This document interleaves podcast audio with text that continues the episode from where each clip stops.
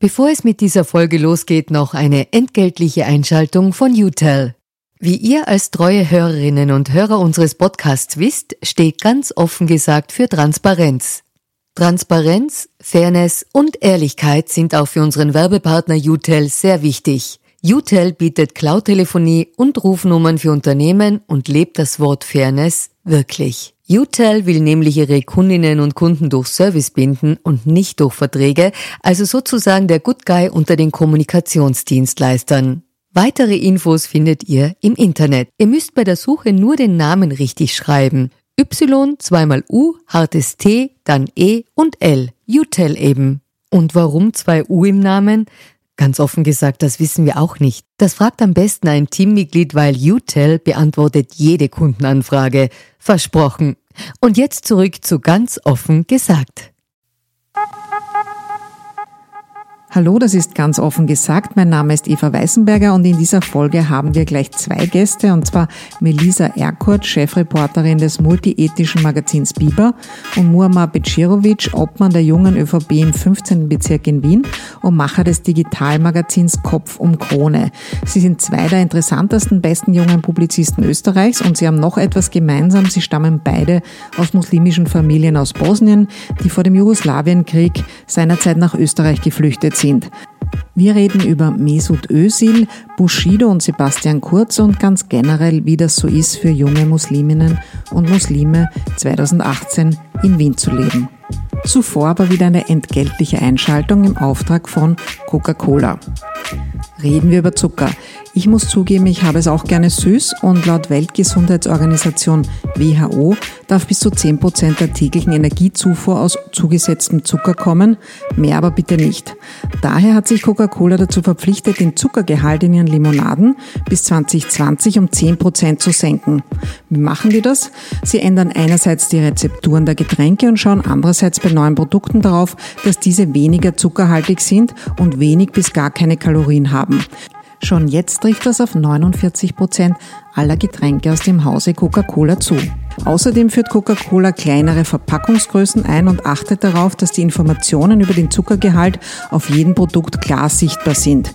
Die Verantwortung dafür, wie viel Zucker wir zu uns nehmen, liegt am Ende doch bei uns, den Konsumentinnen und Konsumenten. Ja, dann herzlich willkommen Melisa Erkurt. Hallo. Und herzlich willkommen Muammar Muammar Becirovic. Habe so ich das es. richtig ausgesprochen? Absolut. Hallihallo. Wunderbar. Ich habe meine Anfrage für diesen Podcast ja per Sie formuliert, aber jetzt, wo wir hier sitzen und nach dem Vorgespräch fällt mir auf, dass ich mich da alt und komisch fühle. Und deswegen wollte ich euch das sogenannte Twitter-Du anbieten als okay. Ältere. Ja. Freut mich, absolut. Auf jeden Fall. Okay, gut, können wir sagen. Ähm, unser Thema, das wir uns ausgemacht haben, war eigentlich Muslime, junge Muslime in Wien und wie geht's denen. Aber äh, kurz bevor wir diese Aufnahme gemacht haben, nämlich Mitte, Ende August, äh, ist was passiert. Und zwar der deutsche Fußballnationalspieler Mesut Özil ist aus der deutschen Nationalmannschaft zurückgetreten und zwar mit den Worten I'm German when we win, but an immigrant when we lose. Und außerdem hat er noch geschrieben, My friend Lukas Podolski und Miroslav Klose are never referred as to German Polish. So why am I German Turkish? Is it because it's Turkey? Is it because I'm a Muslim? Ja, Melissa, du hast gleich sehr viel dazu gepostet zu dem Thema. Ähm, was würdest du sagen? Ist das so, weil er Türke ist? Ist es so, weil er Muslim ist? Ja, er spricht damit auch vielen äh, aus der Seele. Man sieht das auch an den Reaktionen, vor allem von anderen Musliminnen, äh, Migrantinnen mit, mit muslimischem Background. Ähm, da ist schon was dran, was er sagt. Äh, es ist natürlich zu kritisieren, das Foto, und das, äh, das spricht ja niemand ab, dass ein Foto mit Erdogan für all, für all das, was, äh, wofür Erdogan steht, dass er ihn quasi ein Foto mit ihm macht und ähm, ihn auch damit unterstützt. Man kann ja nicht leugnen, er hat mehrere Besuche bei ihm absolviert. Also wird schon eine Nähe zu Erdogan haben. Trotzdem, die, die Art, wie er kritisiert wurde, nämlich, dass ihm das Deutschsein abgesprochen wurde, dass es gleich hieß, der Türke, ähm, der gehört doch nicht hierher, geh, so, geh doch in die Türkei, wenn es dir so gefällt. Das ist klassisch, wie mit äh, Migrantinnen, vor allem jetzt mit Mus Migrantinnen mit muslimischem Background umgegangen wird. Und deswegen, glaube ich, kommen auch so viele Reaktionen und so viele, die ihn unterstützen und sagen, wir finden es nicht gut, dass du ein Foto mit ihm gemacht hast, aber wir verstehen dich und wir wissen genau, wie, das, wie sich das anfühlt. Und du hast ja gesagt, das spricht vielen aus der Seele. Siehst du das auch so? Ähm, weißt du das aus deinem Bekanntenkreis, Familienkreis auch? Also aus dem Bekanntenkreis definitiv. Also jetzt die Migrantenkids, die ich kenne mit muslimischem Background, haben das, haben, der ist für sie zu irgendwo zur Legende geworden, ähm, äh, der, der Özil, weil, weil endlich mal jemand, der eine Stimme hat, eine gewichtige Stimme hat, 30 Millionen äh, Facebook-Follower hat, ähm, das, der seine Stimme erhebt und sagt, äh, mir reicht's. Und dieses Gefühl haben unzählige Muslime mit muslimischem Background, nur haben sie nur keine so gewichtige Stimme wie er gehabt, äh, dass er sich sowas erlauben hätte können. Und ähm, wenn man sich anschaut, ich meine, letzten Endes ist er doch irgendwo ein, ein deutscher großer Sohn, einer der besten Spieler statistisch auch gesehen. Ähm, und, und da frage ich mich schon, ich meine, wie lang will man so miteinander umgehen? Mhm. Weil letztlich, ich meine, die Vereinigten Staaten sind doch auch deshalb zum Beispiel so stark, weil sie es erlauben, ähm, ähm, Migranten nach oben zu kommen. Ja, also eins der großen Themen, die ja jetzt zu diskutieren sind, ist ja ähm, auch Du bist ja von der jungen ÖVP und genau. das Motto von Sebastian Kurz, wie er noch Integrationsstadtsekretär war, war ja ähm, Integration durch Leistung. Also ja. wenn man was leistet, dann kommt man nach oben und dann wird man auch voll akzeptiert in ja. der Mehrheitsgesellschaft. Und ähm, ja, Mesut Özil hat für die deutsche Gesellschaft definitiv was geleistet. Er hat den die Weltmeisterschaft geholt. Er war mehrmals, fünfmal, glaube ich, mhm. Fußballer des Jahres. Also er ist ein Jugendidol und die Leistung kann man ihm ja nicht absprechen. Und dann sagt er, ich fühle mich aber immer noch nicht akzeptiert. Was löst das dann in jungen Leuten aus, außer totale Verzweiflung? ja, totale Verzweiflung, auch dass man sich denkt, was denn noch, was müssen wir denn noch machen, gehören wir denn je dazu? Es heißt, Sprache ist der Schlüssel zur Integration, jetzt sprechen wir alle Deutsch, es heißt, Arbeit ist der Schlüssel, dann haben wir alle Arbeit. Bildung ist der Schlüssel, wir sind alle, also viele sind gut gebildet, Uni, haben einen Uniabschluss und gehören trotzdem nicht dazu, erleben trotzdem die Diskriminierung. Das heißt, langsam kommt so der Gedanke, okay, hm, von unserer Seite ist ja schon alles da und wir gehören nicht dazu. Vielleicht sollte sich die andere Seite, die Mehrheitsgesellschaft, fragen, was sollte sie eigentlich leisten, damit wir uns dazugehörig fühlen? Mhm. Was soll sie denn leisten? Äh, äh, etwas mehr Offenheit würde uns, glaube ich, nicht schaden. Ähm, weil letztlich, also was ich schon bemerke, ist, ist eine gewisse ähm, schon eine gewisse Arroganz und eine gewisse Selbstgefälligkeit. Weil letzten Endes sind die, also die Generationen, die da sind, kommen entweder also jetzt aus, aus, aus bosnischem oder, oder jugoslawischen Background, meistens aus, aus vom Krieg her, äh, sind nach Österreich gekommen oder eben aus der Gastarbeitergeneration. Das sind jene, jene die erstens gekommen, die, die einen keinen so hohen Bildungsgrad hatten, äh, um Arbeit zu verrichten eigentlich, weil man sie gebraucht hat. Und diese selbstgefällige Art, wir sind die höher entwickelten, ähm, und das hier sind die äh, Zurückgebliebenen, das spüren sie schon. Aber es wächst schon ein gewisses neues Selbstbewusstsein unter diesen Kids hervor. Also das, die sagen da, ich mache da einfach nicht mehr mit.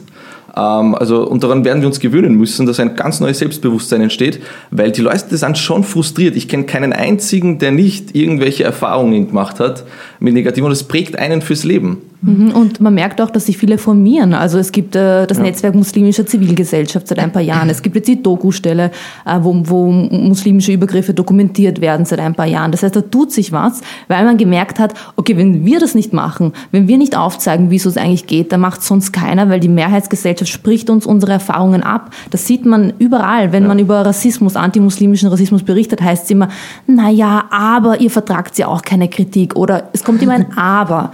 Und deswegen deswegen haben, glaube ich, viele, vor allem junge, gut gebildete Muslime gemerkt, okay, von allein geht es nicht weiter. Wir haben alles erfüllt, wir können Deutsch und wie ich schon erwähnt habe, wir haben all diese scheinbar Kriterien erfüllt, die man braucht, um gut integriert zu sein. Es funktioniert nicht. Also schaffen wir uns jetzt unsere eigenen Kriterien und formieren uns, ähm, stehen gemeinsam auf und, und halten stärker zusammen. Also, also ich verstehe, also ich schon, dass es da, also es gibt meines Erachtens da zwei Blöcke. Also der eine Block, der sagt, ähm, und, und beide werfen sich eigentlich die ganze Zeit was vor.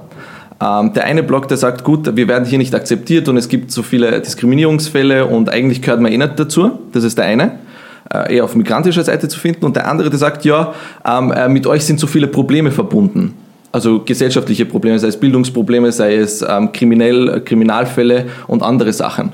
Und was mir auffällt, ist, dass, dass die Politik der Mitte, wie wir sie gekannt haben, also diese Probleme gar nicht getackelt hat. Also sie hat sie auch nicht versucht zu lösen, weil sie beliebig geworden ist in den Entscheidungen. Und heute hast du es halt derzeit so, dass die äh, Probleme, die existieren, aber auf lange Bank geschoben werden oder sie werden instrumentalisiert für parteipolitische Zwecke, aber keiner geht sie, um sie wirklich zu lösen. Was wir wissen beispielsweise, ich komme aus Rudolfsheim 5 aus, aus der jungen ÖVP, das ist der Bezirk mit der größten Migrantenquote und der mit der schwächsten Kaufkraft in ganz Wien. Also der erste Bezirk hat doppelt so viel Kaufkraft als, als der 15. Und trotz dessen ist aber beispielsweise die Ressourcenverteilung, was die Schulen angeht, dieselbe wie in Wien-Hitzing. Und das setzt keiner an. Man kann doch nicht eine Rudolfsheim 5 Haus mit einer Brennpunktschule mit einem in, in Hitzing äh, vergleichen. Aber die Ressourcen sind dieselben und keiner geht diesen Sachen zugrunde, sondern steckt, nimmt sozusagen die Probleme, die bestehen, steckt sie in den Gefrierschrank und wenn sie für parteipolitische Zwecke oder kurz vor Wahlen gebraucht werden, holt man sie aus dem Gefrierschrank raus, steckt sie in die Mikrofälle und lässt sie hochgehen. Jedes Mal. Du gehst ja auch viel in Schulen für mhm. äh, das Biber, also deine Zeitschrift, für die du arbeitest, und arbeitest dort mit Jugendlichen. Ähm, ich nehme an, du teilst die Forderung, mehr Mittel für Schulen in mehr in diverseren Stadtvierteln einmal als erstes. Mhm. Was gibt es noch für Forderungen? Wir brauchen mehr Sozialarbeiter und Sozialarbeiterinnen an den Schulen. Äh, wir brauchen mehr Lehrer und Lehrerinnen mit Migrationshintergrund, die eine Vorbildfunktion auch haben für die Schülerinnen. Wir brauchen ähm, die Lehrer, die wir haben, müssen sich auf ihr Fach konzentrieren können und nicht die ganze Zeit ähm, Eltern hinterher telefonieren, administrative Tätigkeiten ausüben. Deswegen brauchen wir eben diese Sozialarbeiter. Das wird schon einiges, ähm, wird schon einiges verbessern. Okay. Ja. Ähm, abgesehen von der Bildung, habt ihr sonst noch Forderungen an die Politik? Also ich würde mir manchmal ein, ein gemeinsames Narrativ wünschen. Also ich vermisse wirklich in diesem Land ein gemeinsames Narrativ, das sagt, ähm, ähm, sozusagen ein Gemeinsamkeitsgefühl zu schaffen. Also das, ja. was wäre das zum Beispiel? Österreich ist ein Einwanderungsland, ja. war das immer, ist es schon sehr lange. Ja, und wir und, schätzen. Und, ja. und das hat immer auch ähm, positiven Input gebracht ja. und also genau. jetzt nehme ich an in deiner Sprache und wenn man leistet, dann soll man dazugehören. Ge genau, ja. aber, aber auch, auch ein Gemeinsamkeitsgefühl mhm. schaffen und das vermisse ich halt. Es wird, es wird sehr schnell gespalten. Okay. Was ist denn, was ist denn für euch Österreich? Habt ihr so einen Heimatbegriff? Wien, Wien ist meine Heimat. Ja, definitiv. Wien ist meine Heimat, würde ich auch sagen. Ja, also mhm. ich, ich mhm. beschränke es eher auf lokal, okay. lokaler Ebene. Ja. Und ähm, wenn du jetzt eben forderst, so eine gemeinsame positive Erzählung, wir alle sind Österreicher ja. Äh, und Österreicherinnen, wenn du das in deiner Partei forderst, was sagen die dann? Ja, aber. Was? Äh um, um, um, so, ja, aber man soll die Probleme nicht verschweigen. Dagegen habe ich ja nichts aber dann soll man nicht so tun, ähm, sozusagen die Probleme hochspielen und die Lösungen ähm, sozusagen irgendwann mal äh, präsentieren können. Und das vermisse ich ein bisschen. Also ähm, ich finde auch die Strategie, die, die, die gemacht wird, sozusagen äh, diesen blöden Abschaffung der türkischen äh, äh Führerscheine. Führerscheine, genau, genau, dass man die Prüfung auf äh, Türkisch macht. Da wird, also, und das, äh, das will ich auch die Medien kritisieren, der, der macht das absichtlich, ja, nur damit er von allen anderen Dingen ablenken kann, die sonst so laufen. Aber was macht? Jede Zeitung bringt es auf die Startseite und es wird eine Woche lang drüber diskutiert und allen, andere, allen anderen Dingen werden beiseite geschoben. Und das ist bei jeder Thematik so, sobald, ähm, sobald also Beispiel auch Karl Nehammer kann ich auch gleich so nennen, ähm, aus das meiner ist der Volkspartei. Generalsekretär der ÖVP. Genau so ist es ähm, der das Kopftuchverbot in Schulen fördert, der macht das genauso absichtlich. Und da, da sage ich ihm, äh, kritisiere ich ihn auch genauso dafür. Ähm, ich wünsche mir einfach mehr Lösungen ähm, als dieses parteipolitische Hickhack oder das, das, das taktische Hickhack. Und man muss ja dazu sagen, das sind zwei sehr gute Beispiele, äh, wo ich jetzt behaupte, da wird er gar nicht auf die größten Probleme hingewiesen, denn 1,6 äh, Prozent der Führerscheinprüfungen werden auf Türkisch abgehalten. Das heißt, das kann jetzt nicht das wichtigste Integrationsproblem in Österreich sein. Und ähm, bezüglich der Kopftücher in Volksschulen, aber vor allem auch Kindergärten, konnte nicht einmal die Familienministerin von der ÖVP, die zuständig ist, im Report sagen, ob es überhaupt Fälle gibt und wenn ja, wie viele. Also da wird ein Problem gelöst, von dem man noch nicht mal weiß, ob es das gibt. Ähm, wie wir vorher besprochen haben, in Schulen gibt's Probleme. Ja, mit der Bildung gibt's Probleme. Ähm, das kannst du dann auch noch mhm. genauer berichten vielleicht, weil du gehst ja regelmäßig mhm. in Schulen. Und und wo ist da die Lösung? Ne? Also statt dass man sich darauf konzentriert, konzentriert man sich auf Probleme, von denen man noch nicht mal weiß, dass es sie gibt. Ja. ja. Genau, so sehe ich das auch. Ich meine, vor allem im Bildungsbereich. Bildung das ist wirklich da, wo wir ansetzen müssen. Ich bin ähm, einmal im Monat an Wiener Schulen eine Woche lang an einer Schulklasse, das sind immer Brennpunktschulen, ähm, wie man so schön sagt. Und da sieht man, was die Schüler brauchen. Das sind Schüler, die kommen aus bildungsfernen Familien. Die wissen, ihr Schicksal ist quasi in Österreich vorgezeichnet. Ja, also in Österreich ist es so, dass das noch immer Bildung quasi vererbt wird. Arbeiterkinder werden Arbeiter, Akademikerkinder werden Akademiker und Migranten haben halt, also in Österreich tendenziell einen niedrigeren Bildungsabschluss vor allem die Eltern äh, von, von Migrantenkindern. Und da muss man schauen, wie helfen wir denen da rauszukommen. Die können doch nicht schon 13, 14 sein und sagen, ich weiß eh, dass ich im AMS lande. Ähm, da müssen wir denen mehr ein anderes Selbstbewusstsein ähm, ähm, beibringen, dass sie es rausschaffen können. Da muss man ansetzen und nicht irgendwie über Kopftücher im Kindergarten sprechen. Ich habe mit Kindergärtnerinnen gesprochen, die im islamischen Kindergarten arbeiten, mit Müttern, mit, mit Vätern, mit Kindern. Es, also keiner hat ein Mädchen gesehen, das regelmäßig im Kindergarten Kopftuch trägt, höchstens einmal, weil sie es halt an dem Tag wollte, weil die Mama es aufgesetzt, also weil, die, weil es die Mama trägt. Das, kann, das ist nicht das Problem, das wir in Österreich haben. Mhm. Ähm, weil wir am Anfang ähm, gleich in die äh, heiße Mesut-Özil-Debatte eingestiegen sind, habe ich jetzt den Transparenzkasten, den wir immer machen, ähm, nicht erwähnt. Ähm, und der ist aber eher sehr kurz in dem Fall, weil ähm, woher wir uns kennen, wir kennen uns gar nicht persönlich. Mhm. Habt ihr euch eigentlich vorher gekannt? Ja. ja. also wir haben uns schon gekannt. Sie war meine, meine, meine äh, Ex-Chefin. Also äh, es gab so ein Schülermagazin vor fünf ja. Jahren oder so. Vom Biber, ja. Ja, genau. Und, und sie war sozusagen meine Chefin damals. Da, wollte, da wolltest du noch Journalist werden. Ja, das stimmt, ja. Was ist dann passiert? ja, also ja, es hat sich einiges verändert eigentlich. Ich bin ein bisschen älter geworden. Gut, genau. aber du hast ja, du gibst ja heraus Kopf um Krone. Ja. Das ist ja ein Medium. Ähm, ihr sagt, ihr macht Gespräche, genauso wie wir hier in ganz offen gesagt Gespräche machen mhm. und keine klassischen Interviews, aber es ist eine publizistische Tätigkeit. Ja. Ähm, aber was, was, was willst du jetzt werden? Also du bist Student, aber was ist ja. dein, oder Voll, Vollzeitpolitiker? Aber das ist schwierig. Also ganz ehrlich, ich weiß es ehrlich gesagt noch nicht ganz konkret, aber ähm, ähm, also ich schon im politischen Bereich auf jeden Fall. Also publizistisch werde ich mich wahrscheinlich immer betätigen, weil irgendwie äh, taugt mir das sehr. Ähm, aber vielleicht zweite Reihe, die erste Reihe, das ist sehr, sehr mühsam. Da, da, da wirst du zerfetzt. Ja. Auf das habe ich keine Lust. Also, kannst du ein bisschen näher zum ja. Mikrofon gehen, bitte? Ja. Allerdings ich auch, sehe ich gerade am Ausschlag. So. Okay. okay. Ähm, gut, wir waren jetzt daher, wo wir uns kennen und eines ähm, verbindet uns beide aber schon, Melissa. Ähm, wie ich noch Chefredakteurin von News war, habe ich eine Geschichte zum Nachdruck von dir gekauft, die Generation Haram, mhm. die dann in Folge auch die Story des Jahres wurde bei den Journalismustagen. Ähm, kannst du kurz erzählen, da ging es wieder um deine Arbeit in Schulen, worum es da ging damals in der Geschichte? Ja, also ich war monatelang an Schulen unterwegs für unser Projekt und da ist mir in jeder Schule aufgefallen, egal in welchem Bezirk, ähm, dass die Jugendlichen, vor allem die Burschen mit muslimischem Background, den Begriff Haram so oft bedeuten. Haram äh, heißt äh, quasi verboten, das steht für das, was im Islam alles verboten ist. Und die Burschen haben das immer den muslimischen Mädchen gesagt. Also dein T-Shirt ist haram, weil du hast einen tiefen Ausschnitt. Wenn du Shisha rauchst, ist, das haram. Es ist, also es war eine Verbotskultur, die sie erschaffen haben und unter die, denen, unter der die Mädchen halt besonders gelitten haben. Und ähm, das ist mir einfach in, immer wieder aufgefallen. Das war nicht eine Schule, dass ich sage, okay, ich bringe da jetzt die Geschichte, wie es vielleicht andere Medien gemacht hätten. Ich habe das wirklich auf längere Zeit beobachtet und habe da versucht auch zu sehen, mit den Jugendlichen gesprochen, woher kommt das eigentlich? Ist es von den Eltern? Ist es wirklich ihr Mindset? Und bin dann schnell raufgekommen, es ist, weil sie sich, vor allem die Burschen, so verloren fühlen in Österreich, eh wissen, dass ihre Zukunft vorgeschrieben ist, dass sie keine Chance haben, dass sich die Leute vor ihnen fürchten, äh, dass, dass sie sie als Dschihadisten sehen und sie spielen ein bisschen damit. Und nur so kommen sie raus aus, dieser, aus, dieser, aus dieser, diesem Gefühl, dass sie verloren sind, indem sie quasi den Mädchen, die an ihnen vorbeiziehen, die halt sich wirklich leichter integrieren, besser integrieren, indem sie sie halt kleiner machen. Ich glaube, diese Reaktion ähm, ja. von äh, Emanzip also die Reaktion auf die Emanzipation der Frauen, die beobachtet man nicht nur bei Burschen, die sieht man jetzt auch bei uns in Österreich in der Gesellschaft, wie da plötzlich Frauen dann äh, losgegangen wird. Aber in dem Kontext habe ich das ganz stark bei den jungen muslimischen Burschen beobachten können. Und diese Beobachtung ist jetzt ungefähr zweieinhalb Jahre her, wie du das entdeckt hast.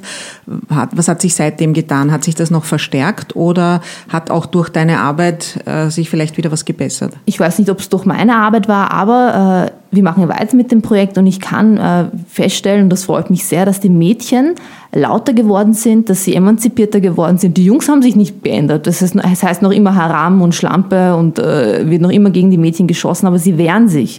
Und das finde ich großartig. Und sie wehren sich auch, weil gerade der Feminismus in Österreich äh, und in unserer Gesellschaft quasi wieder neu auflebt, stärker auflebt, auch ein Trend geworden ist, was ich gut finde auf Instagram, Facebook, Twitter, die ganzen Hashtags, das spüren die Mädchen und die wehren sich, die lassen nicht mehr so mit sich reden, sie haben großartige Argumente ähm, und, und die Burschen sind dann die, die dann nichts mehr sagen können drauf. Sie, sie sagen zwar zuerst etwas, beschimpfen, wollen sie einschränken, aber dann haben sie keine Antwort mehr auf diese Mädchen. Das finde ich großartig. Du zeigst mit deiner Arbeit ja auch Probleme auf in der muslimischen Gemeinde, von der Nicht-Muslime sonst gar nichts erfahren würden. Aber in deiner aktuellen Covergeschichte im Biber schreibst du auch, dass viele liberale Muslime jetzt dazu, immer mehr dazu neigen, die Gemeinde und ihre Mitmuslime gar nicht mehr so zu kritisieren, mhm. um nicht von Nichtmuslimen instrumentalisiert zu werden. Geht es euch auch manchmal selber so? Ja, schon. Also weil, weil, äh, weil, weil, weil ich da irgendwas Emotionales damit verbinde, weil es wird eh die ganze Zeit auf sie hinkaut. Wieso soll ich mir jetzt sozusagen aus der eigenen Community sozusagen, doch in der ich mich irgendwo zugehörig fühle, ist auch kein Wunder, weil ich dort reingeboren bin, ähm, wieso sollte ich jetzt auch noch auf sie hinhauen?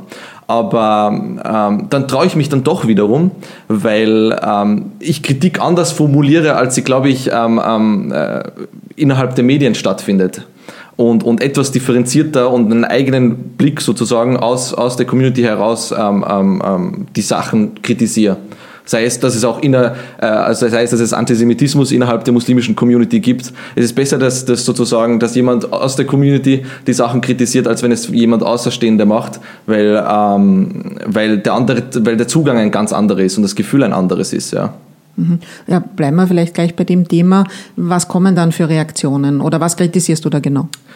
Also, ähm, ähm, also dieses, diesen unterschwelligen Antisemitismus, also sozusagen, den, den, es, den es durchaus gibt, also sozusagen, dass die, dass die, ähm, ähm, dass Banker und äh, jüdische Abstammung die Welt beherrschen und dergleichen. Also unterschwellig also, ist er nicht, er ist ziemlich direkt, würde ich sagen. Eigentlich also schon, man, man merkt das ja. äh, in Gesprächen mit ja. muslimischen Jugendlichen vor allem, ja. dass da antisemitische Tendenzen durchaus vorhanden sind. Ja, absolut, ja. Also und, und ähm, das kritisiere ich eigentlich genau das. Und ähm, aber man fühlt sich halt, also, die, die, also das bemerke ich, man fühlt sich halt sofort angegriffen, ähm, statt sich zu fragen, hey, könnte etwas dran sein, schau mal, wie wir das vielleicht abstellen. Und äh, das angegriffen fühlen, das ist ja ein konstantes Gefühl, das man hat. Also was die, Community hat und da sagt sie, jetzt blockt sie halt alles ab, was kommt, egal wie richtig oder falsch es sein mag, aber wir sind es eh gewöhnt. Mhm. Ähm, und, und das ist so circa die Gefühlslage. Und natürlich wird, kommt, kommt man halt dann mit dem Gegenargument, ja, schau, was die im Nahen Osten anstellen und so. Sie blocken nach außen hin ab, das stimmt ja. schon, aber innermuslimisch passiert dann doch etwas, dann redet man mhm. drüber, die muslimische Jugend veranstaltet ähm, Treffen mit, mit jüdischen Organisationen. Äh, es passiert was aber nach außen, das erlebe ich auch, so heißt naja, das gibt's nicht, bitte, wieso sprechen jetzt alle wieder drüber? Eine gewisse Kritikunfähigkeit ist da, aber ja. ich habe Verständnis dafür. Also sie ist nicht von, von vorhinein da gewesen. Das ist so, weil die Medien und die Politik einfach eine viel zu lange Zeit lang viel zu wenig differenziert berichtet haben über Musliminnen. Ja. Wir hatten auch eine äh, Folge äh, hierhin ganz offen gesagt mit Gerd Stöger, dem Popkritiker vom Falter, darf Pop alles nach der Echo-Verleihung an Farid Beng und Kollega, äh, die mit die äh, frauenfeindliche, antisemitische eben und homophobe Texte haben, sehr krasse. Und äh, während des Gesprächs haben wir dann festgestellt, dass äh, wir zwei eigentlich nicht die richtigen waren, um darüber zu sprechen, weil wir die Musik ja nicht hören und auch niemand kennen, der die Musik hört. Aber ich nehme an, zumindest du kennst Leute, die das hören. Ähm, du ja, vielleicht ja, auch, ja. Ähm, Warum hören die das und was, äh, wie kann man mit ihnen darüber reden, dass mhm. die da nicht, dass das nicht eins zu eins reingeht? Mhm. Deutschrapper, das sind äh, Vorbilder. Die kommen aus ja. Nichts, genauso wie viele migrantische Jugendliche. Die hatten nichts, die kennen die Probleme, die rappen über die Probleme. Deswegen, sie sind Vorbilder, man kann sich identifizieren mit ihnen. Das, was sie sagen, das lebt man. Wenn jemand äh, herkommt, äh, ein deutscher Musiker, der über was anderes äh, spricht, singt, rappt, wie auch immer, dann, dann, dann kann man das nicht nachvollziehen, beziehungsweise es berührt nicht die eigene Lebenswelt. Deswegen hören sie diese Musik. Ja, also ich, ich muss zugeben, ich bin selber ein großer Hip-Hop-Fan. Ähm, ähm, und es, es, es, also es stimmt wirklich. Also man kann, man kann wirklich als, als Migrantenkind identifiziert man sich damit. Also zum Beispiel, wenn ich, wenn ich, wenn ich, wenn ich also jetzt beispielsweise Bushido höre ähm, ähm, und den Song Ghetto, dann, dann, dann kann ich was damit anfangen, weil, weil äh, ich weiß, wie er aufgewachsen ist, unter welchen Umständen er aufgewachsen ist. Und, und da schwingt schon ein bisschen das Gefühl mit, ja, ähm, man will es einfach da rausschaffen äh, und nach oben. Und dieses Gefühl haben wirklich alle. Also dieses, ähm, ähm, ich will aus den widrigen Umständen raus und will nach oben. Ähm, und das ist für sie halt oder für die meisten Migrantenkids ein Vorbild, mit dem sie sich identifizieren können. Das stimmt so. Ähm, wobei man in Deutschland, glaube ich, ein bisschen differenzierter mit Hip-Hop umgeht als in Österreich. Ja. Mhm. In Österreich ist es noch nicht ganz angekommen. Aber was macht man dann mit den eben, also gut, das, das Gefühl, das verstehe ich und das ist ja auch was Positives, weil das heißt ja, ja wieder, wenn du dich anstrengst und sei es mit der Musik zum Beispiel, mhm. dann kannst du es schaffen. Aber das ähm, Trotzdem werden ja unterschwellig die ganzen anderen ja. Texte mitgeliefert und verfestigen sich ja dann mhm. auch. Ja. Was tut's ja da? Ups, jetzt habe ich jetzt aufs Mikrofon gehaut. Ich also hoffe, man hat nicht. Was tut's ja da zum Beispiel in dem Biber-Projekt in den Schulen? Wir besprechen das durchaus, äh, vor allem die sexistischen und antisemitischen Tendenzen. Ähm, wir sagen, wieso das nicht okay ist, ähm, was es genau bedeutet. Sie, viele verstehen ja gar nicht, was da, was da genau gesagt wird. Die kennen die Begrifflichkeiten gar nicht. Da klären wir auf. Äh, man kann auch gut im Deutschunterricht mit diesen Texten arbeiten äh, versuchen da auch Lehrerinnen zu zeigen, wie sie damit umgehen können, weil wir sind nach einer Woche weg. Ja. Es muss längerfristig daran gearbeitet werden. Es braucht viel mehr Frauen im Hip-Hop, die das vielleicht nochmal von ihrer Seite aus ähm, anders darstellen. Das sind so Dinge, mit denen wir arbeiten. Mhm. Ähm, wir waren vorher noch bei unserer Transparenzkiste. Das ist in dem Fall ja auch nicht so schwer, ähm, weil bei dir, Muammar, ist es offen, also offensichtlich, du bist Obmann der jungen ÖVP mhm. in in Rodolfsheim 5 Haus im 15. Bezirk in Wien. Hast vorher selber schon gesagt, sehr hoher äh, Migrantenanteil, mhm, ist ein klassischer Arbeiterbezirk. Ja. Ähm, jetzt entwickelt sich rund um die ähm, Rheindorfer Gasse, also, ja. glaube ich, so ein bisschen ein Hipsterviertel genau. und eben Nibelungenviertel. Da ziehen ein paar Altbobos hin, aber prinzipiell ist es immer noch ein Arbeiter- und eben Migrantenbezirk. Ähm, und ich habe jetzt nachgehört und nachgelesen in Interviews mit dir, dass du die Frage, wie kommt ein Moslem zur Christdemokratie, dass du diese Frage nicht mehr hören kannst. Deswegen stelle ich eine andere Frage. Ähm, wie um alles in der Welt fällt einem ein, wenn man aus Rudolfsheim 5 auskommt, zur jungen ÖVP zu gehen? Ja, das, ist, also das, war, witz, also das war witzig, äh, die Story. Also ich habe vor fünf Jahren, fünf, sech, ja, fünf, sechs Jahren, ähm, bin ich auf dem Weg zur Schule gewesen und äh, damals war der Sebastian noch Staatssekretär und ähm, der ist dann damals auch noch mit U-Bahn gefahren ähm, und habe ich zufällig getroffen gehabt also sozusagen bei der U-Bahn. Und ich habe mir gedacht, okay, ähm, ähm, ich schaue mal bei so einem Stammtisch vorbei. Es gab so einen Integrationsstammtisch in der Nähe. Und, und äh, im selben Tag stand er in der Zeitung und habe gedacht, schau mal vorbei. Und sozusagen, da bin ich, habe ich vorbeigeschaut und äh, da waren seine Mitarbeiter, habe mit denen gesprochen und dann ging es relativ zügig. Ja. Natürlich habe ich mir vorher angeschaut, worauf lasse ich mich da ein eigentlich. Aber ja, aber dann ging es äh, sehr schnell. Und was, was sind die Werte, die dich da angesprochen haben? ein, ein, ein, ein sehr ausgeglichenes Weltbild eigentlich, äh, dass sich die Welt nicht in schwarz und äh, weiß untermalen lässt, sondern ähm, und auch nicht mit äh, groß pompösen Idealismus lösen lässt, sondern mit pragmatischen Schritten, Schritt für Schritt. Okay. Und siehst du das jetzt in der Regierungsarbeit immer noch verwirklicht? ähm, es, hat, ja, es hat sich viel geändert seitdem also seitdem ich eingetreten bin, hat sich wirklich viel geändert. Ähm, ich glaube nicht, dass das Kurz ein anderer Mensch geworden ist als Person. Ähm, ich glaube nur, ähm, dass sich die Themenlandschaft sehr stark verändert hat und dass sich die Bevölkerung dahingehend eigentlich weit verändert hat.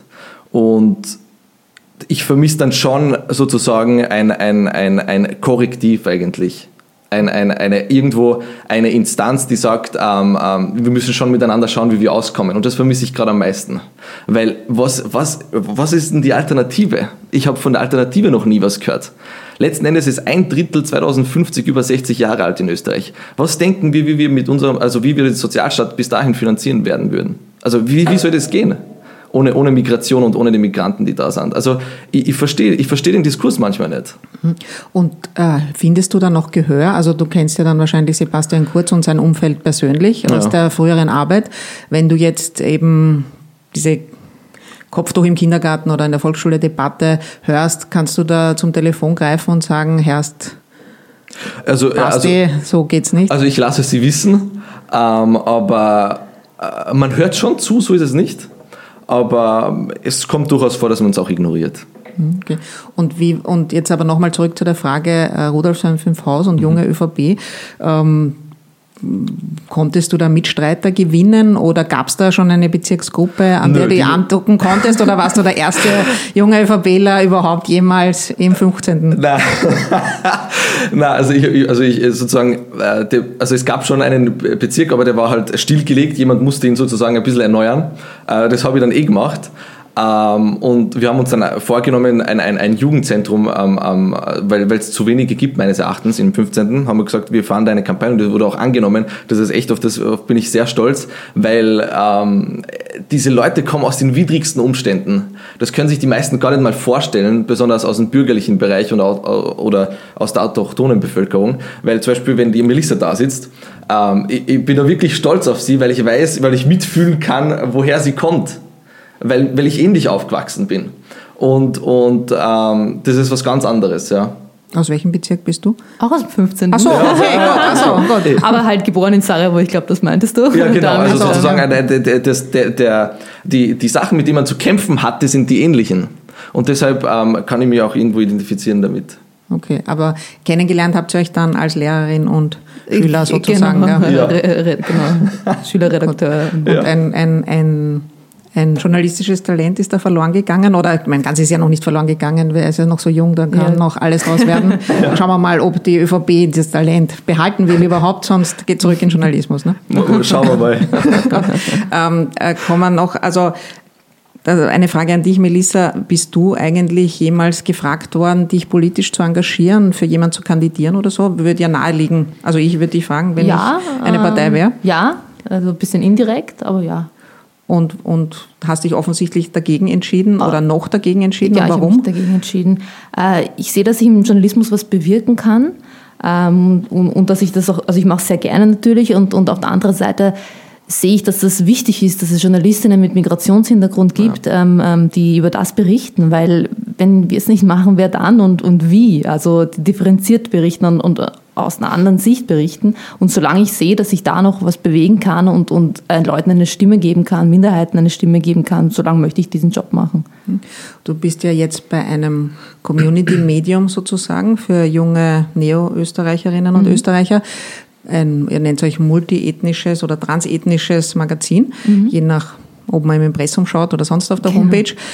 Ähm, was ist dein, dein, also da bist du auch Chefreporterin, also eh mhm. schon auf einer höheren Karrierestufe, aber war dein Ziel immer in ein klassisches, traditionelles Medium zu gehen, um dort eben das System von innen aufzubrechen, mhm. oder ist es gescheiter, mit so einem Magazin den anderen Spiegel vorzuhalten? Ich glaube, man muss schon in die klassischen Medien rein, äh, wir Journalistinnen mit Migrationshintergrund, weil das noch immer die sind, die von der Mehrheitsgesellschaft konsumiert werden. Wenn man das schneller machen will, quasi das alles aufbrechen, dann muss man da rein, aber es ist halt schwierig für viele Migrantinnen.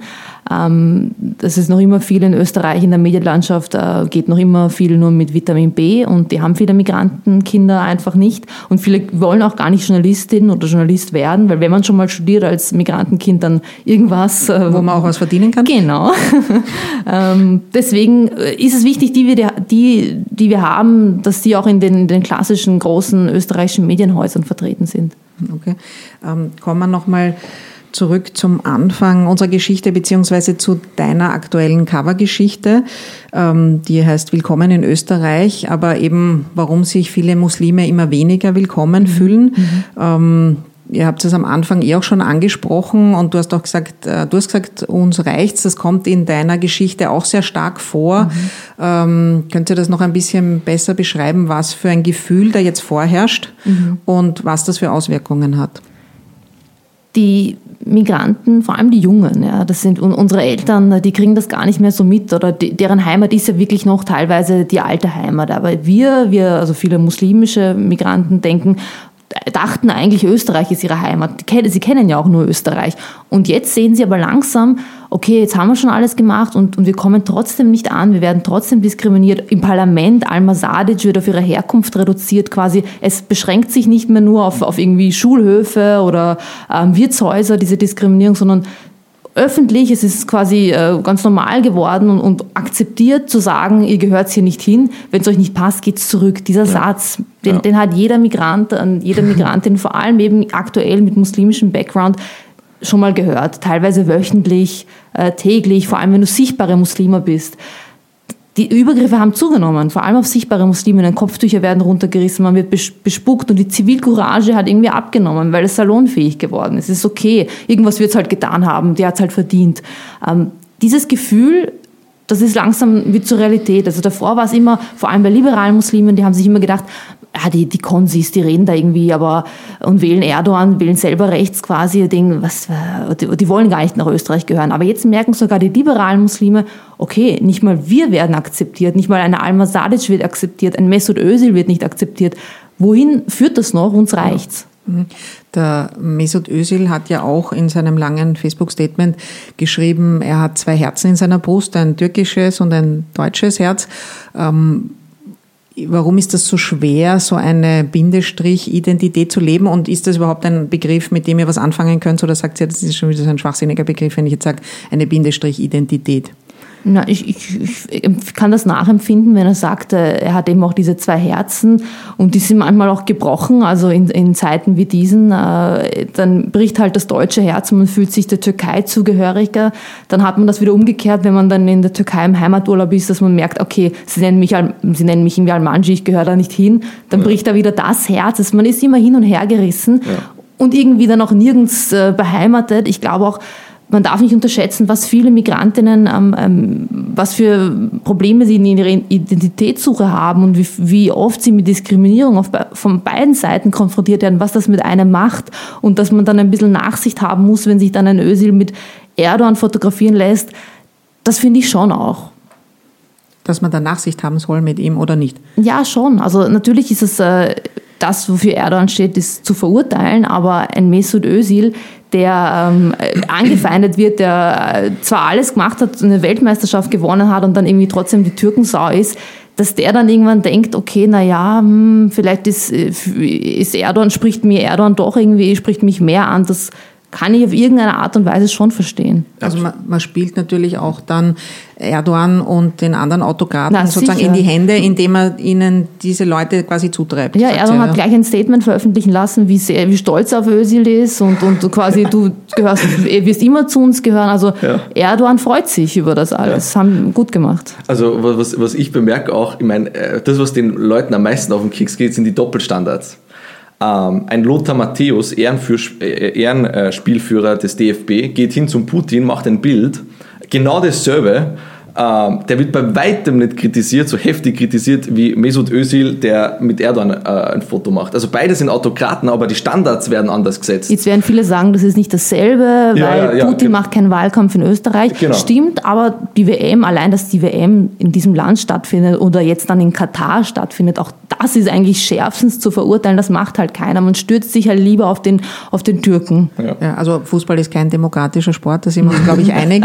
Und ich fand es auch sehr interessant, interessant, das Statement von Cem Özdemir. Ja. Das fand ich eigentlich das Beste, das ich ge gehört habe in dem Zusammenhang, der auch zum Beispiel erwähnt hat, dass der ehemalige deutsche sozialdemokratische Bundeskanzler Gerhard Schröder sich schon mit jedem Diktator, dem er habhaft werden konnte, hat ablichten lassen und mit denen auch gute Geschäfte macht. Und das stört ein paar Linke vielleicht, aber auch nicht mal die richtig. Ja. Mhm. Also es, die Standards werden einfach gesetzt. Also vielleicht ein Beispiel, also äh, beim Studium habe ich einen türkischen Kollegen gefragt, also es war die, die Wahl, die Präsidentschaftswahl, ich habe gesagt, sag mal, wen würdest du wählen, wenn du könntest? Er, ist, er hat nur die österreichische Staatsbürgerschaft. Ich habe gefragt, wen würdest du wählen, wenn du könntest? Er sagt, ich würde Erdogan wählen, aus einem Prinzip, weil ich es endlich mal zeigen will da. Ich will es endlich mal heimzahlen, was, was, was, was, was wir da erleben. Es ist, schon ein, Teufel, es ist ein Teufelskreis. Und es gibt, es, gibt, ja. es gibt da drei Möglichkeiten, wie, wie, wie diese Leute reagieren. Entweder sie resignieren und sagen, komm, ähm, ähm, ich gebe auf, das macht alles keinen Sinn mehr, lebe mein Leben. Äh, dann gibt es welche, die sagen, äh, ich kämpfe dagegen an, das sind die wenigsten oder es werden immer mehr. Und dann gibt es äh, den größten Teil, äh, der sagt, der macht es trotz. Der sagt, wenn, wenn, wenn ihr uns so haben wollt, dann kriegt ihr mich auch so. Die deutsche äh, Bundesregierung hat ja bisschen anders reagiert, auch als Cem Özdemir jetzt, der Grüne zum Beispiel, die haben das in den zwei Tagen nach dem Statement von Özil runtergespielt. Mhm. Also zum Beispiel der der Justizminister Heiko Maas hat gesagt, na ja, so ein Multimillionär, der eh in England lebt, das kann ja nicht der Maßstab sein, ob Integration gelungen ist in Deutschland oder nicht. Also die wollen es wegspielen, so nach dem Motto, äh, wenn wir die Integration jetzt auch noch schlecht reden, wird es noch schlimmer. Ist das eine gescheite Reaktion? Auf keinen Fall, aber es zeigt, wie die Gesellschaft reagiert auf so eine, auf, auf, auf Kritik. Ja, wenn man mal aufzeigt, es gibt Rassismus, äh, wir werden diskriminiert, dann kriegt man nur so eine Reaktion. Und das zeigt, wie die Realität ausschaut. Ja. Also zwischen Ignoranz und Gegenangriff. Mhm. Ja. Und immer dieses Aber. Also auch ja. die, die dann quasi das eingestehen und sagen, ja, das war rassistisch, aber na, das Aber muss irgendwann mal wegkommen, weil ja, es ist falsch, dass er das Foto gemacht hat. Und wenn er Erdogan-Befürworter ist, dann finde ich das auch schlecht. Aber man hat ihn nicht auf seine, auf seine Herkunft zu reduzieren und ihn deswegen zu beschimpfen. Aber das passiert halt immer wieder. Und nicht nur ihm, auch der Bevölkerung. Das hat überhaupt kein, spielt keine Rolle, dass er Millionär ist. Ähm, er steht für die vielen Migrantinnen mit muslimischem Background, das Tag für Tag erleben, deren Stories halt nicht in die Zeitung schafft, die aus dem Job rausgemobbt werden und die Kolleginnen sagen nichts. Ähm, da sieht man jetzt erst das beste Beispiel für das, was Leute seit Jahren, Jahrzehnten erleben. Ja, er ist nur jemand, der, der eine Stimme hat, die ziemlich Gewicht hat. Okay. Ein bisschen näher zum Mikrofon. Also er ist jemand, der, der eine ziemlich gewichtige Stimme hat, die zum ersten Mal auffloppt, weil keiner ist bis jetzt, bis, es ist bis dato noch nicht so gewesen, dass jemand sozusagen aus der Migranten-Community mit muslimischem Background so, eine, so ein Gewicht auf die Waagschale legen konnte, mhm. wie es Mesut Özil tat. Mhm. Was ihr von der Politik fordert, darüber haben wir ja schon gesprochen, über die Medien haben wir auch schon ein bisschen gesprochen, zum Beispiel junge Menschen mit Migrationshintergrund engagieren, wenn sie so große Talente sind wie du oder auch, müssen jetzt nicht die allerbesten sein, sondern es wird schon reichen, wenn man dieselben Standards anlegt wie an die anderen. Um, was, was wäre, du hast vorher auch gesagt, da möchte ich die Medien auch kritisieren. Was mhm. würdet ihr noch einfordern von den Medien? Äh, etwas mehr Recherche und Differenzierung, das wäre schön. Ist es vielleicht auch manchmal ein Mangel an Wissen, also jetzt vielleicht nicht nur über die Migranten-Community, sondern sagen wir über den Islam im Allgemeinen, dass äh, Journalisten, die über muslimische Themen schreiben, nicht mal Sunna und Shia auseinanderhalten können oder nicht wissen, was eine Fatwa ist. Ähm, begegnet euch das auch? Ja, schon. Ähm, ähm, ja. Was mir nur auffällt, ist, ist wenn, wenn über, über die Community geschrieben wird, dann, also ich möchte gern beide Seiten lesen können. Also sagen, ich will mhm. sowohl Kritik, aber auch ähm, ähm, die andere Seite zu Wort kommen lassen. Und das fehlt mir, diese Ausgeglichenheit, die fehlt mir hin und wieder. Und auch, auch wenn das Wissen äh, zum Islam da ist, dann gleich diese Arroganz zu haben, zu denken, man versteht jetzt alle Muslime. Das stimmt nicht. Es gibt eben nicht die Muslime. Und das, ja. muss, das ist der erste Schritt ja, zum Verständnis, dass man das trotzdem nicht verstehen wird. Und auch wenn man keinen muslimischen Background hat, keine muslimischen Freunde, ähm, keine muslimische Familie, dann ist es schwierig.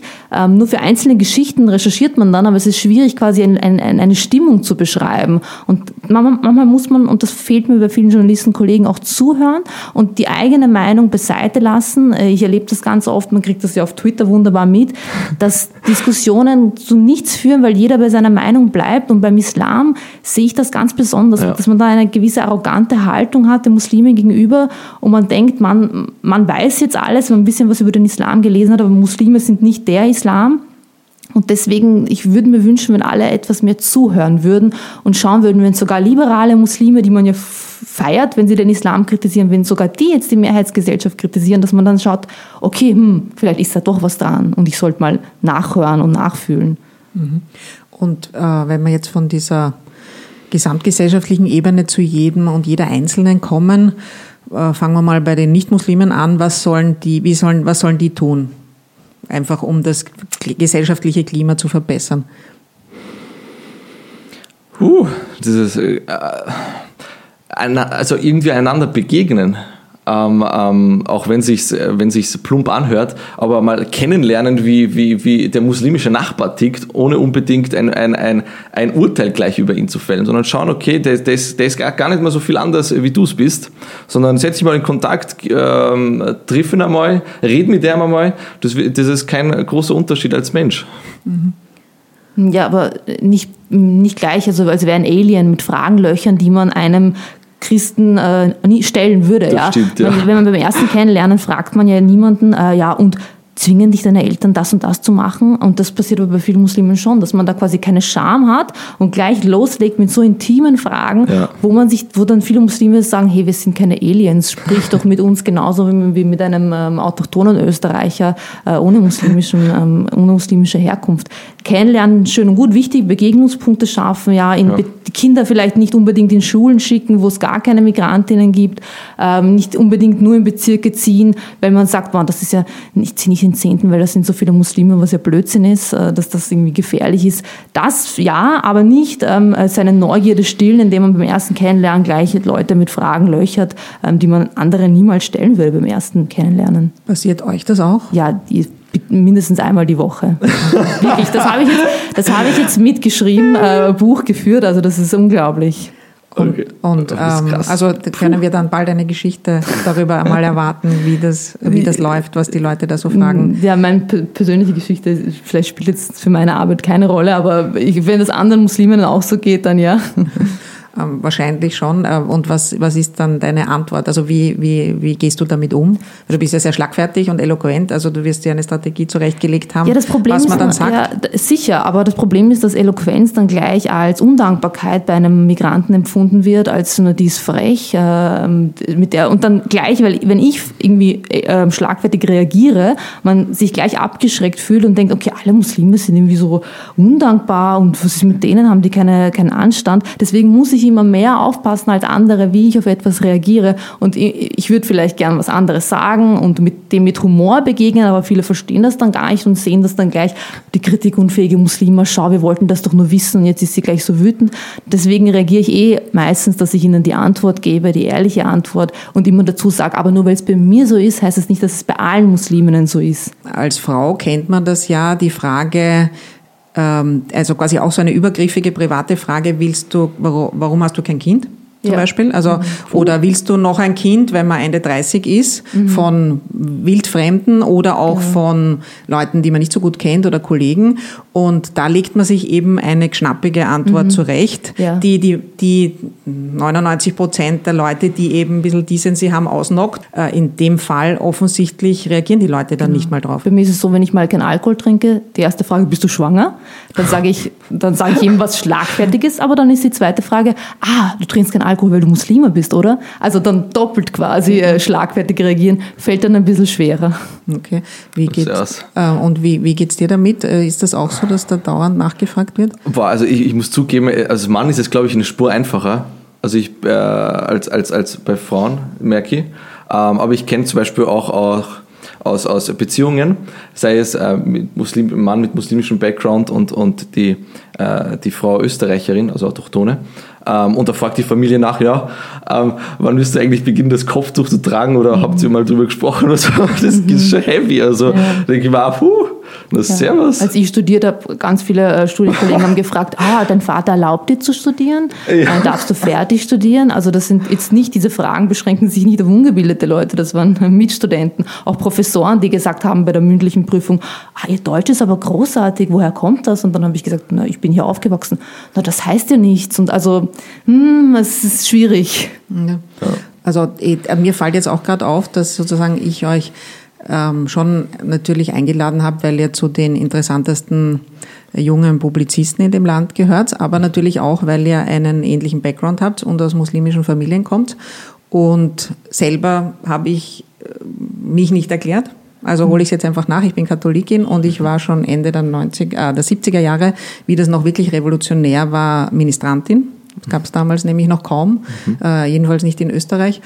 Und meine Vorfahren gehen in alle Richtungen auf irgendwelche niederösterreichischen Bauern oder landwirtschaftlichen Arbeiter zurück, bis auf zwei Urgroßmütter, die bringen böhmische Wurzeln. Und dann gibt's noch einen deutschen, aber schon sehr lang her, einen Hirschknopfdrechsler gab es auch noch irgendwo aus Deutschland zugewandert. So, woher genau, weiß ich nicht so.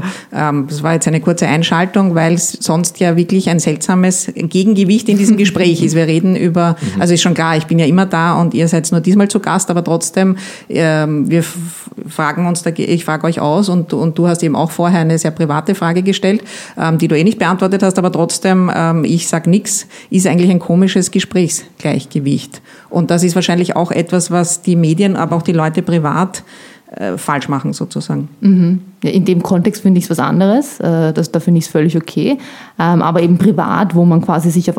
Äh, man, man, man lernt sich ja nicht kennen, weil man etwas möchte vom anderen. Also man ist auf, auf Augenhöhe. Ja, die laden mich ja nicht ein, weil sie mich zu einem bestimmten Thema reden hören wollen, sondern wir lernen uns einfach kennen. Und dann, mir würde es ja nie in den Sinn kommen, jemanden gleich auszufragen, ob er von seiner Familie was verboten bekommt oder wie gläubig er ist und was heißt, wie, bist du strenggläubig und auch diese Begrifflichkeiten, die man bei Muslimen ganz anders wertet. Da heißt gleich, er ist strenggläubig, weil er betet. Das würde man bei einem Christen ja nie sagen. Das würde man ja nie strenggläubig nennen, sondern einfach nur gläubig. Also es haben sich so ganz viele Sachen verschoben. Ja. Mhm. Stimme zu. Okay. Gut. Ähm, du hast vorher äh, was erwähnt, äh, kurz, also es war eigentlich ein anderes Thema, aber du hast gesagt, eben wenn dann eine nicht-Muslimin eine Beziehung hat zu einem Muslim, dann, dann sagt die Familie gleich, muss, will, will jetzt von dir, dass du das Kopftuch trägst oder so. Äh, und das äh, lasst mich denken an eine andere Podcast-Folge, die wir hatten, und zwar mit dem Historiker Philipp Theer, äh, was uns die Geschichte über Integration lehrt. Und der sagt, es gibt drei Themen, wo man, woran man sieht, ob die Integration dann wirklich gelungen ist. Und das ist eben gerade bei den Muslimen auch in Österreich eben und in Deutschland, wo er vor allem forscht, noch nicht gegeben. Und das ist eben einerseits der Heiratsmarkt, dass es eben nicht so ist, dass es ganz selbstverständlich ist, dass man nicht fragt, wo kommt er her. Und die anderen äh, zwei Sachen sind eben der Arbeitsmarkt und der Wohnungsmarkt. Das mhm. sind die, die Bereiche, wo die größte Diskriminierung stattfindet. Äh, empfindet ihr das auch so? Also hört ihr das von, von Leuten, über die ihr recherchiert, auch, dass das genau die drei Bereiche sind, wo man es täglich noch spürt? Mhm, also, also abgesehen jetzt von offensiven Anfeindungen, die auch passieren offensichtlich, sondern äh, tatsächlich, dass man dann eben da immer den Kürzeren zieht. Ja, eine, ich habe Lehramt studiert und viele äh, Kolleginnen haben dann das Unterrichtspraktikum gemacht. Ähm, und da musst du bei der Bewerbung angeben, welche Religionsbekenntnis du hast und dann spürst du dann schon äh, die Reaktionen. Also da soll man sich mal fragen, wieso haben wir so wenig Lehrerinnen mit äh, muslimischem Background, die nicht Islam äh, unterrichten? Vielleicht fängt es da schon mal an, dass man sich da irgendwie ähm, dann gleich diskriminiert fühlt, wenn dann alle in der Schule wissen, welchen Background du hast. Und auch wenn es nur in deiner Geburtsurkunde steht, ja, wisst, sind ja, ich glaube, Taufschein Katholik nennt man das, ähm, das gibt es ja. ja. bei Muslimen genauso. Da steht da halt nur Islam in deiner Geburtsurkunde und sonst kannst du nichts damit anfangen. Aber sobald es dann von deinem Arbeitgeber irgendwie ähm, äh, zu, also wahrgenommen wird, wirst du darauf reduziert. Und das kriege ich schon mit beim Arbeitsmarkt ganz stark. Absolut. Ich meine, es gibt ja äh, unzählige Studien, die sozusagen ausgetestet haben. Es bewirbt sich ein Autochtoner mit denselben Qualifikationen wie jemand mit muslimischem Background und, und dunkler Haut, dass der um ein Vielfaches äh, weniger äh, zu Vorstellungsgesprächen eingeladen wird als der Autochtone. Also das ist Faktum. Ähm, Im Wohnungsmarkt dasselbe. Mhm. Und ganz also, schlimm ist dann eben bei Frauen, wo man es beim Kopftuch, ja. also die Kopftuch tragen, wo man es dann sieht. Ja. Mhm. Äh, in eurer Covergeschichte im Biber ist auch, also die zweite Geschichte, die nicht von dir ist, sondern von einer Kollegin, da geht es um Frauen, die jetzt das Kopftuch aktiv ablegen, genau. um nicht noch weiter diskriminiert zu werden. Ist das eine Habt ihr das beobachtet, eine größere Bewegung? Wie, was, was tut sich da? Jetzt noch klein, wird aber größer. So scheint es zumindest, wenn man mit diesen Frauen spricht. Das heißt, sie legen das Kopftuch nicht ab, weil sie das Kopftuch nicht mehr tragen wollen, sondern weil sie sehen, sie haben keine Chancen mehr. Ja. Sie finden keinen Job, sie finden keine Wohnung, sie finden keine Freunde. Äh, sie werden auf das reduziert und vor allem ähm, die Politik geht ja in eine Richtung, in der sie sich halt nicht mehr wohlfühlen mit, mit Kopftuch. Sie werden angestarrt, ähm, der Wahlkampf wird auf ihrem Rücken quasi geführt ja. und deswegen deswegen legen sie dann das Kopftuch ab und ich ich merke, dass das äh, ein kleines Phänomen aktuell noch ist, was sich aber schon verstärken könnte. Ähm, gleichzeitig ist in euren beiden Geschichten aber auch ein Thema, dass sich Leute durch diese äh, Anfeindungen eher auf das Traditionelle sogar zurückziehen mhm. und ähm, jetzt nicht direkt Gläubiger werden, aber Sitten und Gebräuche mehr pflegen, um irgendwo ein Zugehörigkeitsgefühl genau. zu haben. Mhm. Die, da die Identität suchen und sagen, vielleicht fühle ich mich dann da endlich beheimatet oder zu Hause. Ja. Das ist ja eh okay. Ähm, wenn es dann aber Leuten wie Erdogan in die Hände spielt, dann wird es gefährlich und dann ist es ein bisschen ein Teufelskreis, äh, den wir aufbrechen müssen als Gesellschaft. Ja. Weil ich meine, letzten Endes ähm, ähm, muss man sich schon die Frage stellen, wie wollen wir miteinander leben? Ich meine, letzten Endes ist doch dieses Land nur erfolgreich wie jeder Einzelne auch. Mhm. Und da stelle ich mir schon manchmal die Frage, hey, hat das einen Sinn? Was machst du da? Vor allem frage ich mich, wenn es bei der Gastarbeitergeneration nicht geklappt hat, das sehen wir jetzt, Integration hat anscheinend nicht funktioniert es kommen ja, wir haben ja jetzt die Flüchtlinge, syrische Flüchtlinge, afghanische Flüchtlinge. Wie schaffen wir es, dass es da funktioniert, wenn es bei der vorher, vorherigen Generation nicht funktioniert hat? Wenn die sich jetzt Jahre später auf einmal nicht mehr hier zu Hause fühlen, wie schaffen wir es, dass wir die Neuen integrieren? Ja, also bei der Gastarbeitergeneration hat es ja unter anderem auch deswegen nicht funktioniert, wie der Name schon sagt, weil das Konzept war, die kommen hierher arbeiten und dann gehen sie wieder zurück in die Heimat. Gut, aber ich bin äh, zum Beispiel ein Kriegsflüchtling und genau, da ja, ich sage, und da, da hat's, deswegen hat's auch, und deswegen gab es mal die ersten 20 Jahre überhaupt keine Anstrengungen, mhm. weil alle sich gedacht haben, na, die gehen dann wieder zurück und dann sind die ersten alt geworden und dann ist man mhm. drauf gekommen, aha, aber die haben jetzt Kinder hier mhm. und die gehen auch in der Pension nicht zurück und wenn sie zurückgehen, was ja wirklich viele auch gemacht haben, dann bleiben aber ihre Kinder logischerweise hier, weil die sind ja hier mhm. aufgewachsen und dann gab es schon mal gar keine Anstrengungen. Das ist erst sehr spät überhaupt ein Thema geworden.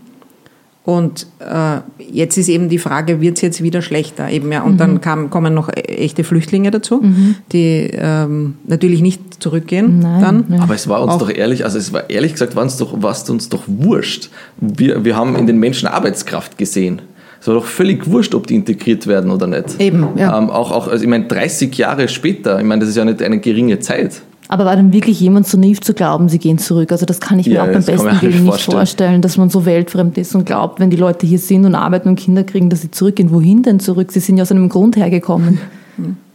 Aber das war am Anfang wirklich der, also der fiktive Deal, ja. den halt mhm. nur eine Seite unterschrieben mhm, hat, sozusagen. Genau. Also aber gut, ja, aber mittlerweile gibt's ja eigentlich Anstrengungen. Aber die Frage wäre, glaubt, habt ihr das Gefühl, die, auch die Anstrengungen gehen zurück, obwohl sie sich steigern müssten? Mhm. Ja, ab, absolut. Also ich, ich finde es schade, ähm, ähm, ähm, dass, dass in den Bereichen nicht mehr unternommen wird als gegenwärtig oder er als, als Spielball in der, innerhalb der politischen Debatte genutzt wird, anstatt die Dinge wirklich aktiv äh, zu lösen, tiefgreifend zu lösen. Das finde ich schade.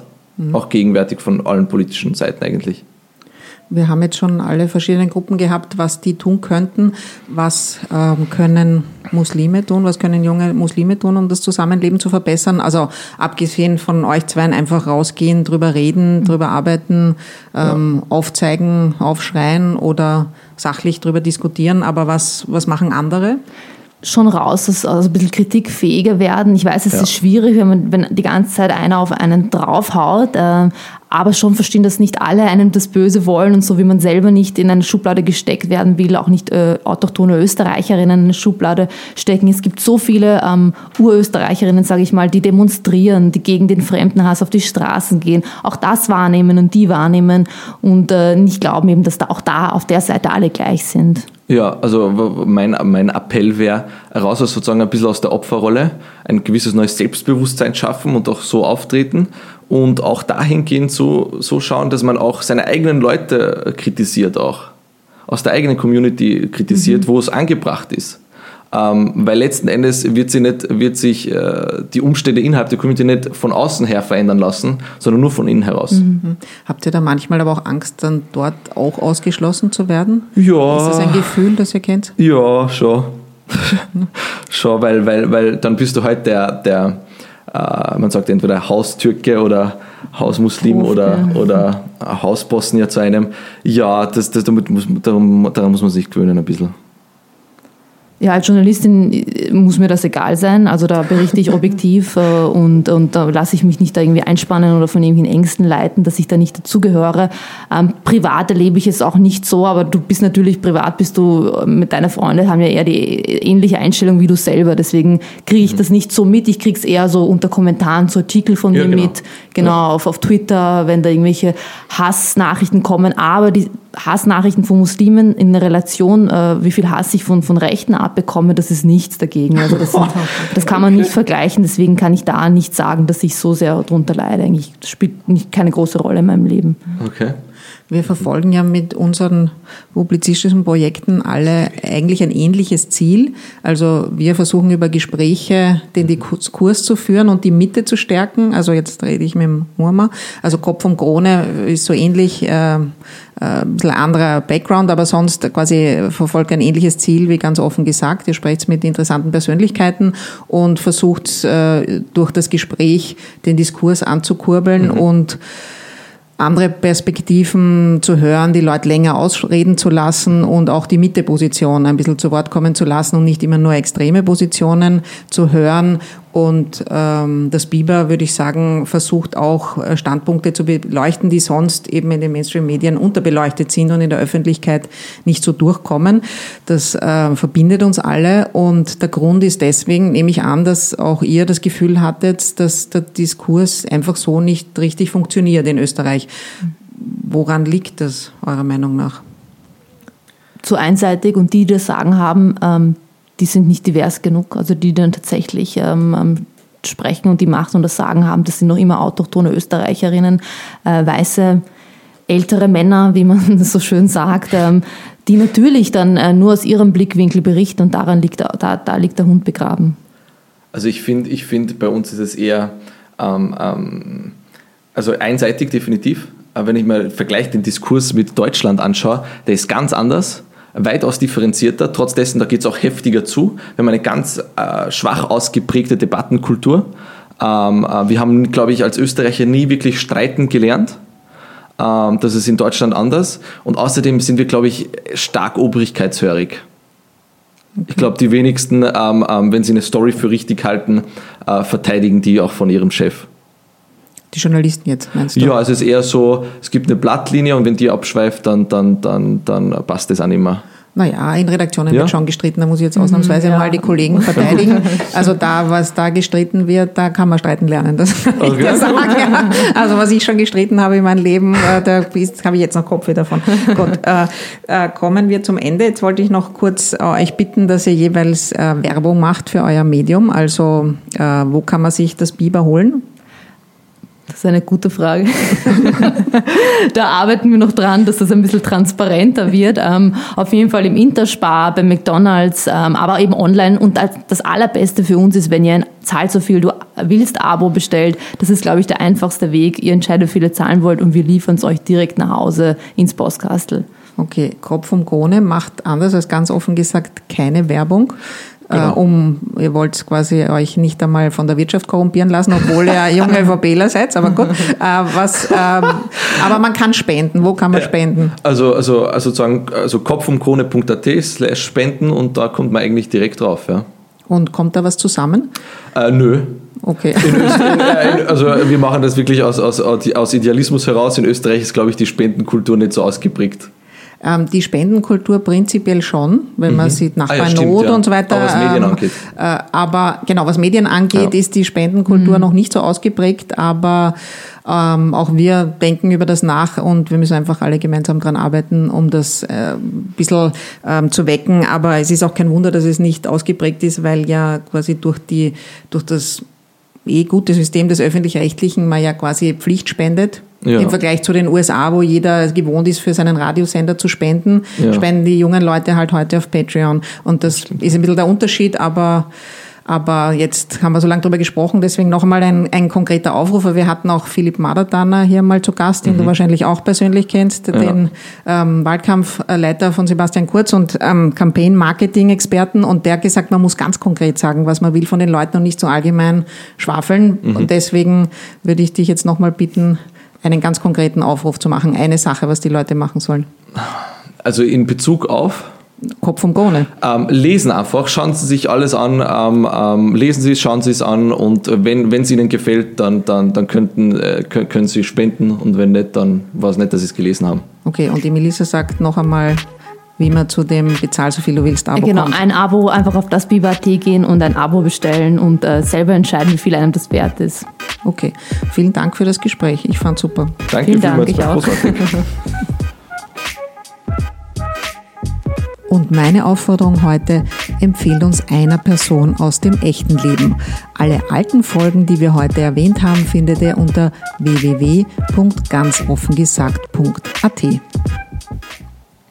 Okay, wir waren jetzt schon fertig, aber Murma möchte jetzt noch was sagen zu Bushido. Bitte Ja, schön. ja, also genau, ähm, ähm, also ich kann mich mit seinem Werdegang äh, identifizieren. Also natürlich gibt es Texte, die sind scheiße, aber es gibt auch durchaus äh, vernünftigere Texte, sei es über seine Kinder. Und ähm, wenn man sich anschaut, wer alles Hip-Hop hört, da gehört auch Barack Obama dazu. Also so schlimm ist die Musikrichtung ja gar nicht. Missing Link